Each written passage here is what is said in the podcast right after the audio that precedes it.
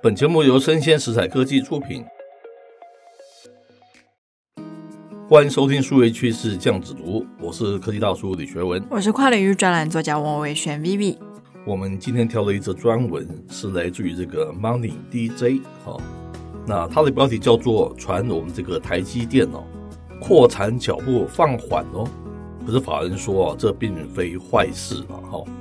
那开头他说啊，半导体供应链消息传出哦，晶圆代工厂我们的这个龙头嘛，台积电啊 TSMC，它三奈米扩产进度放缓，而且产能呢规划下修喽。那而其他厂区啊，像是高雄二十八奈米厂哈，下一世代的这个两奈米哈新厂建置进度也稍有减速了。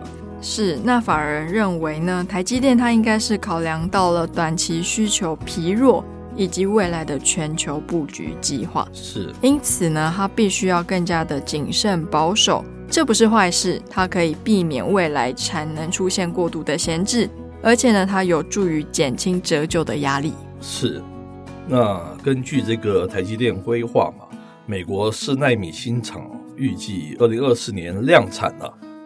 二零二六年会导入这个三奈米啊，而日本新厂也将在二零二四年开张哈，可以预期啊，二零二四年啊，海外扩产带来的这个高成本挑战恐怕不小了哈，所以必须要精简支出了。那有供应链啊透露哈，台积电啊已向这个国内外的设备商啊修正二零二四的订单啊。那二零二四年的资本支出哦，有可能较今年下滑双位数的百分比哦。是在摩尔定律的引导下，过去半导体制造是每十八个月到二十四个月就会推进一个世代。是，但是呢，从三纳米开始，时间已经有拉长的迹象了。而到了二纳米，它那个时间会拉得更长。是，那普遍业内认为呢？台积电它先进制程推进时间拉长，其实也是一件好事了。是，主要是因为当前有三星、Intel，他们都面临了制程卡关的问题，所以说呢，台积电其实也不用太急着向前推进，毕竟以良率、产能稳定性来看，都还是大胜对手。是，最后他说，再怎么这个晶圆制造成本越来越贵了哈，台积电好不容易砸大钱建制先进制程的产能。要是客户太快推进到下一时代的制程，反而会带来压力哈。嗯，这就是好像我们讲这个胡瓜，同时在 A 台跟 B 台同一时段，变自己打自己了，对不对？哦、你的先进制程打这个比较不先进的制程，自己打自己。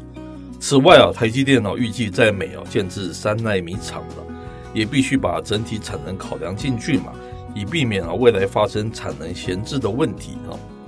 这些都是让这个台积电扩产更加谨慎的原因了哈。那在这里啊，科技大叔觉得哦，像这个电子哦相关的这个产业嘛，哦，像手机、电视啊、电脑啊，这都算是嘛，对不对？对，实在是很难了哈。你跑得太慢的话，台积电它的制程你就怕输人家，对不对？嗯要一直不断的往前。但是现实状态我们来看哈，那你如果跑得太慢的话哈，对不对？又怕你输了别人。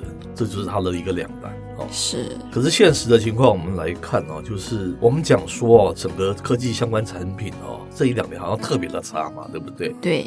我们发现哦，今年哦，科技公司哦都非常的 感觉起来非常不快乐，对不对？很紧张。对，因为消费的需求大举的这个下降嘛，对不对？嗯。那当然有人说是因为这个国际啊经济整个不景气的那个原因啊。是。我们一直以来的看法都是复合式的，就是不是只有经济不景气的原因，还有整个国际。我们讲说这个电子相关产品，它软体硬体的创新实在是碰到了很大的一个问题嘛。大家觉得好像用的还是那老套的东西，一直没有什么进步嘛。那新的像是 VR 这个东西，我们知道 VR 或是 AR，它的好像这个购买量好，还有它出货量好像整个还有往下的那个迹象嘛，对不对？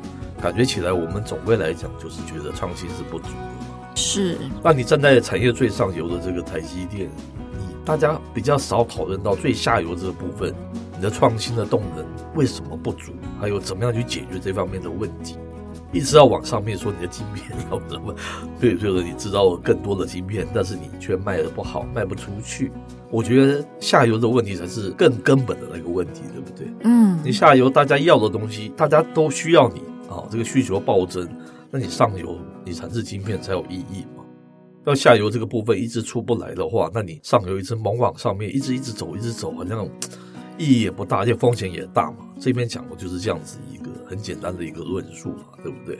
是，像是新兴，我们讲说可以带动一个大汇流的，像元宇宙啊、车联网啊，好像现在。好像时机都还不是那么的好，对不对？造成那个大量的晶片、大量的需求没有办法出来。那旧的市场像是手机啊、电视这个部分，它就是很迟滞啊。所以这边来说啊，你这个放缓你的脚步，我们台积电其实并非坏事啊。我个人也是非常认同这样的一个说法。是不是？是，我也觉得它不是坏事，因为如果说市场没有需要这么小的晶片，是，然后我一直遵循的摩尔定律，希望它越来越小，其实就是英雄无用武之地嘛。没有错。那再来是现在比较成熟的晶片需求，其实是车用比较多嘛。是。那车用的话，其实也不需要缩到这么小。是。不过我对于它在海外设厂的一些策略，我是抱持着一个担心哦。担心为什么？因为其实他今天移到海外，他其实成本是变高的，因为其他国家人力成本都没有台湾这么低。是，那会不会因为第一个它成本变高，反而会影响到它后来台湾本地的出货量？是，这也是我一直感觉蛮有疑问的地方。是，这就是可能政治啊，它插手去影响到了它的经济所有产生的状况啊。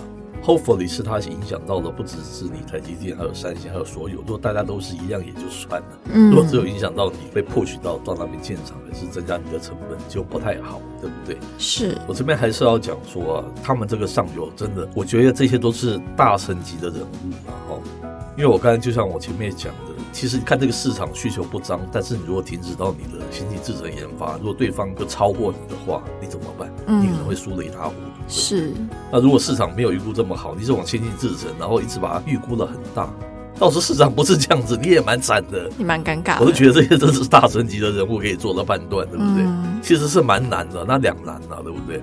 站在他们的立场，其实是非常窘困的一种情况。是，好，以上内容播到这边告一段落，我是科技大叔李学文，我是跨领域专栏作家王伟轩 Vivi，我们下回见喽，拜拜。